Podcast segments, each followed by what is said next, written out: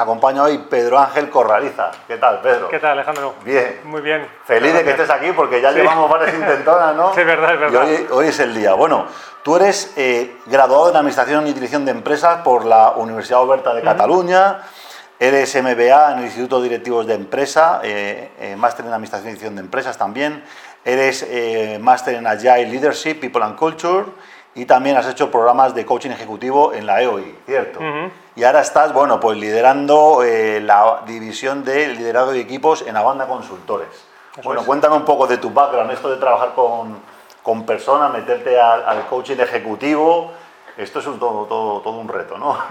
Sí, la verdad que sí. La verdad que yo empecé en, otra, en otro sector, en otra área, estaba trabajando en el mundo industrial y bueno, al final pues, yo era de aquellos que en un entorno, pues bueno, hasta cierto punto agresivo, empiezas a, fijarte en determinadas cosas, empiezas a intentar hacer la vida más fácil a la gente, te miran raro al principio, ¿no? Dicen, esto, esto no es negocio.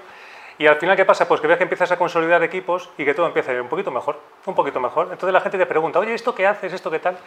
Y lo que empezó siendo como un, bueno, pues un interés más particular o personal, ¿no? por, por ayudar a la gente y que todo fuera bien. También, evidentemente, por conseguir mejores resultados. ¿no? Esto, es, esto es el secreto al final. ¿no? Se fue convirtiendo poco a poco en algo que empezó a crecer en mí con mucho, mucho más interés y al final, bueno, pues ha sido lo que, es a lo que me he dedicado, ¿no? O que estuve como 20 años trabajando en el sector y luego llevo otros bastantes trabajando en este, ¿no? Vale, cuéntame, bueno, hablabais de cosas que me han llamado la atención, ¿no? Alinear cultura y estrategia. Sí. Esto a mí ya me parece todo un reto, ¿no? Porque dicen que siempre cultura mata estrategia, ¿no? Tú, tú eres una super multinacional, eh, quieres crear, digamos, una, una, estrategia para vender en varios países, tal, no sé qué, y llegas a un país y de pronto las cosas pues no funcionan. Y, y son las mismas que has hecho en otro país, a lo mejor, ¿no?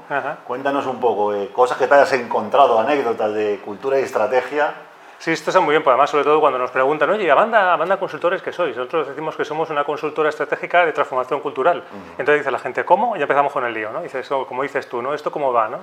Bueno, al final nosotros, ¿qué es lo que hacemos? Bueno, consultoría porque investigamos, ¿no? Analizamos los problemas que tienen las empresas, cada uno los suyos, son muy diferentes, aunque la gente tiene a atender, o tiende a decir lo mismo siempre, pero las cosas son muy distintas, ¿no? Entonces, primero hay que hacer un muy buen análisis y ver qué es lo que pasa, ¿no?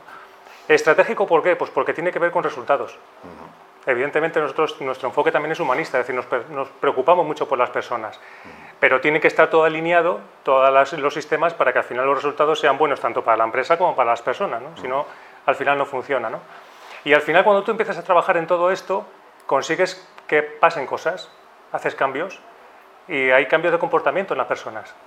Entonces cuando la cultura es el cómo se comporta la gente, no cómo habla, qué dice, entonces, cuando tú empiezas a trabajar en este tipo de proyectos, lo que haces es llegar hasta el momento en el que las personas cambian su forma de hacer para conseguir resultados, bueno, tocas la cultura, forma de hacer y la estrategia, resultados. Ok. Y bueno, y eso luego yo te voy a decir que me lo desgranes. ¿Eso cómo se hace? O sea, tú llegas a una empresa donde hay, bueno, los típicos problemas, problemas de calidad, problemas que los proyectos se atrasan, problemas que las encuestas de satisfacción del manager están eh, de todo eh, negativas, la organización, la gente piensa que le paga un poco por su trabajo, tal, lo veis como, como la foto fea, ¿no? ¿Por dónde empezáis a empezar a, empezar a meter mano ahí? ¿Cómo, ¿Cómo hacéis vuestra metodología? ¿Cómo hacéis el proceso? Bueno, lo primero, eh, para nosotros es muy importante, lo primero, por supuesto, escuchar. Tenemos que escuchar al cliente, tenemos que, que entenderle. Nuestro, nuestro, eh, nuestra primera misión es mimetizarnos con ellos. Es decir, voy a entenderte muy bien. Es verdad que como pasa muchas veces en coaching, de los primeros 25 minutos son quejas, ¿no? Y de ahí poco a verdad sacas, ¿no? Pero hay que escuchar, hay que escuchar mucho porque hay que entender lo que le pasa a las personas, ¿no? Y al final cuando empiezas a tomar ese, bueno, ese pulso a lo que te está contando unos y otros, evidentemente nosotros trabajamos pues, con todos los estratos, ¿no? Desde la empresa empezamos a analizar todo por, todo, por distintos, eh, distintos perfiles, distintos, distintos roles, hasta que empezamos a tener datos, a tener hechos hechos que nos empiezan a dar información. ¿Eso se hace mediante entrevistas o, se hacen cuestionarios de, de esto de clima organizacional? ¿Qué, tipo de herramientas o qué tipo Bueno, eso desde el área, nuestro área de capital humano lo que hacen es hacer, bueno, hacen assessment, hacen development, hacen muchísimas pruebas eh, eh, de, de evaluación para conseguir esos datos y luego también, por supuesto, de entrevistas, es decir, entrevistas en cuanto a cuáles son los procesos que estás utilizando, qué estás haciendo, cómo eso está impactando en los resultados y, por supuesto, entrevistas también que tienen que ver con la parte más personal, ¿no? Decir, oye, ¿cómo te está afectando, cómo te sientes, el clima laboral, como decías tú, antes, ¿no? A nosotros muchas veces, pues la propia encuesta de clima nos, da, nos aporta información. muchas veces no datos, pero sí información. ¿no? Entonces tenemos que conseguir entender muy bien lo que está pasando, porque realmente cuando tú consigues saber la causa, entonces es cuando puedes actuar. Si no, pasa como pasa muchas veces, que esto no lo encontramos mucho con clientes que nos vienen pues preguntando, oye, ¿qué puedes hacer? Porque ya he intentado hacer muchas cosas. Y claro, si tú empiezas a soltar un barniz de servicios mil para intentar tapar el problema, pero no sabes dónde está el problema, ahí es donde, donde, radica todo, todo al final lo que pasa en la, todo el, gran problema que, que, pasa en la empresa, ¿no? Entonces nosotros trabajamos mucho. Y, supongo también, perdona, eh, eh, supongo también que, que, es fácil caer en los sesgos. Porque si hablas con el director general te dirá, aquí lo que pasa es esto. Si hablas con el director de finanzas, aquí lo que pasa es esto el director personal pasa esto, mandos intermedios pasa esto, y luego eh, lo de abajo pasa esto, el consejo, pues aquí pasa todo. Claro, efectivamente, además cada uno lo cuenta y todo tiene su parte de verdad, ¿no? porque cada uno es como lo siente lo que le pasa en el día a día. ¿no? Pero por eso te digo que nosotros lo primero que hacemos es que ponemos cara de consultor, que es muy serio, muy asertivo, pero te escuchas mucho, porque al final sabes que todo, todo, tiene razón, o sea, todo tiene, tiene verdad. Tiene un porqué detrás. Tiene un porqué y además tiene relación. Si tú empiezas a analizarlo, en las redes al final, en, las, en las empresas hay redes formales, que es el propio organigrama, y redes informales, de redes de comunicación, y te das cuenta que todo fluye y todo tiene una parte de verdad. Lo que tienes que analizar es de todo eso qué es lo que realmente es, cuál es el indicador que te hace falta para poder saber qué es lo que pasa si toco aquí o toco allí. ¿no? no esto no es decir, pues vamos a hacer un proceso de coaching global a todo el mundo y tal. dice, no, no son soluciones así. Nosotros en eso tenemos mucho cuidado y somos como muy, vamos a decir, exquisitos ¿no? en este tipo de, de, trabajo. ¿no? Lo que hacemos es analizar muy bien lo que está pasando antes de ofrecerte algo que no tiene sentido. ¿no? Vale. Bueno, llega un momento que hacéis recomendaciones. ¿no? Cuéntame así a bote pronto, ¿no? aunque bueno, sería hablar como genéricamente, pero yo supongo que habrá sobre todo, por ejemplo, para, imaginemos la típica empresa mediana o grande española, eh, ¿cuáles son las, de pronto, cinco recomendaciones o cinco planes de acción que tienen cosas en común? ¿Qué cosas en común tienen vuestros planes de recomendación? Por ejemplo, yo me invento uno que es que, que, el líder habla poco con su equipo, por ejemplo. Vamos a poner esa. no sé, ¿qué tipo De, cosas veis? ¿Qué tipo de planes? Qué tipo de recomendaciones son, ves que son comunes, eh, hacéis una semilla a una empresa, otra, otra, y de pronto ves que hay un patrón que se repite. Algo que bueno, si, eh, si tuviera que decirte un patrón que nos encontramos mucho, es precisamente lo comentabas tú antes, ¿no? lo de la cultura y la estrategia. ¿no? ¿Cómo intentamos hacer cosas, que la gente haga cosas que realmente no forman parte de nuestra cultura? Entonces, toda la gente lo que le pides es que se comporte de determinada manera, que consiga determinados objetivos, pero eso realmente no es lo que tú estás haciendo, o sea, no, es, no es la base de tu negocio. ¿no? Entonces, al final dices, si yo no me creo lo que estoy haciendo, ¿esto para qué vale? O sea, me estás diciendo por un lado que consiga este objetivo, pero por otro lado tengo objetivos diferentes para conseguir un beneficio para mí o para conseguir que otro departamento trabaje. ¿no? Esto es lo típico de decir, oye, producción y comercial siempre se llevan a tiros, y dices tú, pero es la misma empresa, ¿no? Bueno, a medida que asciendes arriba de la pirámide, pues la gente lo entiende, ¿no? Cuando va bajando hacia abajo, se empieza a disgregar, ¿no? Y ese mensaje ya no llega igual y dice, es que la culpa es tuya, la culpa es tuya, la culpa es tuya, ¿no? Entonces empiezan los problemas. Entonces es muy importante ese alineamiento que se busca tanto con la misión corporativa, ¿no? Y, realmente tener, bueno, tener claro cuál es la cultura que se tiene, que se quiere tener y trabajar por conseguirla. Porque al final en esos desalineamientos, al final empiezan a aparecer muchos problemas, o problemas de comunicación, problemas de, de, em, de problemas, o sea, problemas de eh, interrelaciones, problemas estructurales de los sistemas que no funcionan, hay procesos que se están pisando, incluso algunos que se duplican. Esto de yo no hablo con este, lo hago yo por mi cuenta. Sí, exacto, tengo mi presupuesto y ya está. Y ya está, ¿no? Entonces nos encontramos cosas de ese tipo. Al final, eh, es verdad que cuando esto se cuenta así, ¿no? Hay mucha gente que te dice, bueno, pues esto se explica y si se entiende se hace. Mm. Y sí, pero no, no es así, ¿no? Se, entiende, pero luego tienes que ponerte a trabajar en ello, ¿no? Mm. Y tienes que hacer también que las personas lo primero se den cuenta de qué es lo que está pasando. Mm. Porque a ti te dicen esto, oye, tú, si, si cambiaras esto y esto, funcionaría todo mejor. Tú dices, no, porque es que el otro, tal, ya empezamos así, no eso es lo que decías tú, ¿no? Entonces hay que intentar primero que la gente se dé cuenta de lo que está pasando de verdad, esa realidad. A partir de ahí, plasmarle, oye, este es el camino, un camino muy bien estructurado, muy sencillo, que tiene sus retos ¿no? y sus desafíos, pero puedes lograr y darte un sistema que te, que te, acompañe. Entonces, ponte a trabajar y, por supuesto, que funcione, claro. entiendo que una cosa que, que, tenéis a favor es que, al ser consultor externo, os hacéis como de árbitro, ¿no? Porque siempre que están dos áreas peleadas, es como que, que un manager puede estar, es que tú eres del lado de operaciones y tal, y nosotros estamos en ventas, tal, pero claro, llegar a una empresa externa y, digamos, sentar a la gente, eso como facilitará bastante, ¿no?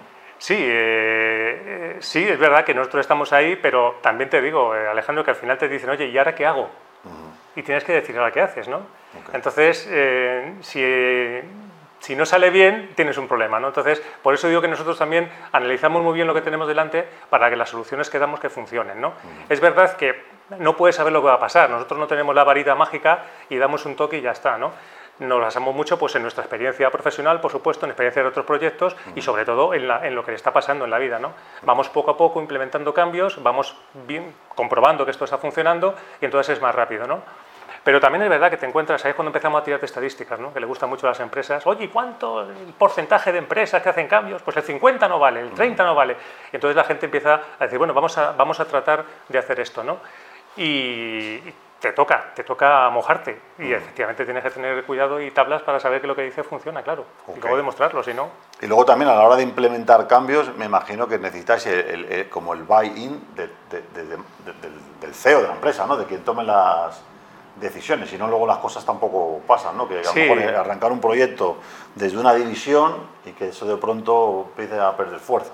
Sí, mira, además hace poco, hace, bueno, eh, la semana pasada estamos hablando con un cliente precisamente, con el CEO de una, de una, gran compañía y nos hablaba de esto y le poníamos delante un estudio de McKinsey muy reciente en el que dice que cuando en los proyectos de transformación cultural se implica el CEO y el comité de dirección, las posibilidades de éxito son, se multiplican por 2,6, o sea, casi tres veces. Entonces cuando dice, no, no, es que yo, mm, tú ponte a trabajar con ellos y luego me cuentas. Y digo, ya, pero es que que estés tú aquí es un indicador de éxito, entonces tienes que estar y consigue la implicación. ¿no? Vale, vale.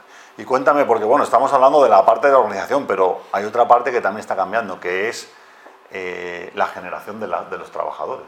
Ahora resulta que los jóvenes ya van creciendo en edad, ya tenemos millennials de 30, de 35 años, responsables de a lo mejor un departamento de compras y eso, o, otros departamentos técnicos de ingeniería muy importantes en la empresa y lo que era a lo mejor adaptarse a los cuatro chavalines eh, que acaban de la universidad tal, ahora tienes que adaptarte porque te encuentras que la mitad de la empresa más son millennials. ¿Cómo, cómo, cómo, lleváis, ¿Cómo lleváis esto? ¿Cómo lleváis esto de, o cómo ayudáis a las empresas a poder encajar bien los diferentes tipos de, generaciones?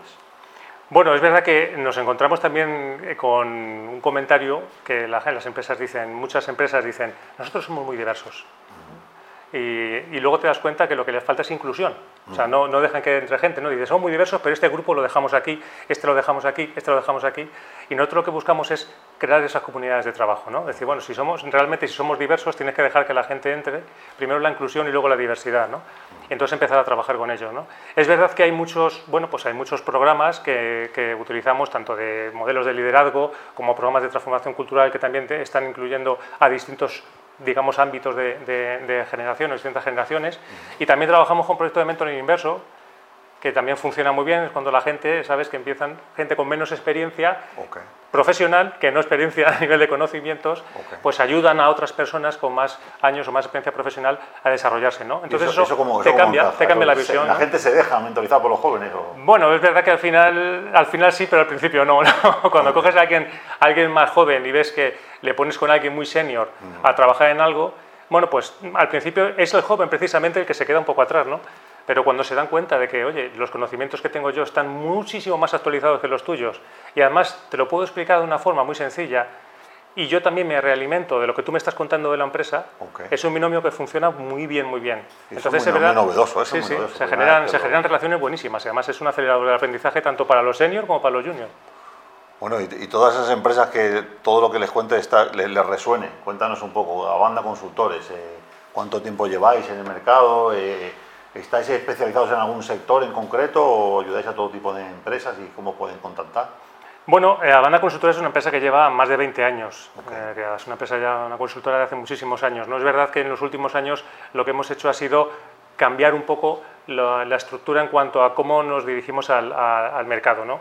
Lo que hemos hecho ha sido, yo creo que hemos simplificado nuestra oferta de soluciones para que se entienda bien, ¿no? porque cuando decimos esto de la consultoría estratégica de cambio, transformación cultural, enfoque humanístico, la gente se te queda mirando y dice, ¿qué, qué hacéis? ¿no? Empieza otra vez. Entonces, lo hemos, lo hemos simplificado y lo que hemos, ido, lo que hemos hecho ha sido centrarlo en cuatro pilares fundamentales. Es decir, tenemos un área dedicada a capital, em, a, perdón, a cultura y estrategia, que es lo que decíamos, ¿no? arriba del todo empezamos a mirar el enfoque muchísimo más amplio, entender todo, todo el sistema global, ¿no? tener esa mirada global.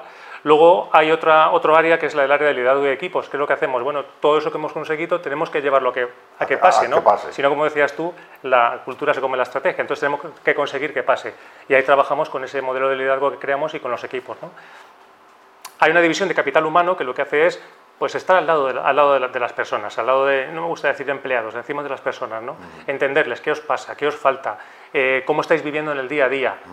Entender muy bien su, su, su, vivencia en la empresa, ¿no? Y qué te falta, qué no tienes, qué te gustaría. Entonces acompañamos ese desarrollo con ellos, pero también desde muy cerca, no solamente a nivel profesional, sino también a nivel, a nivel personal, ¿no? Para que la gente se sienta a gusto también trabajamos mucho ahora en proyectos de seguridad psicológica, ¿no? hace mucha falta que la gente se sienta a gusto pudiendo expresarse. ¿no? Luego decimos, como decías tú antes, no me dicen nada, bueno, vamos a hacer que te diga, que se pueda, que lo puedan expresar. Que, se, que, se, cree ese ambiente, esa conversación. Y luego hay una, otra área que es de mentoring corporativo. ¿Qué conseguimos con esto? Bueno, pues cuando hemos conseguido elevar eh, todo ese conocimiento que había en la empresa, ponerlo en marcha, hacer que se mueva, tenemos toda la empresa viva, ¿qué hacemos? Bueno, pues les damos una herramienta que lo que haga es que es todo ese valor siga retroalimentando a toda la empresa constantemente y que además esté buscando más valor fuera. Entonces eso multiplica el aprendizaje y por supuesto el desarrollo de la empresa. ¿no?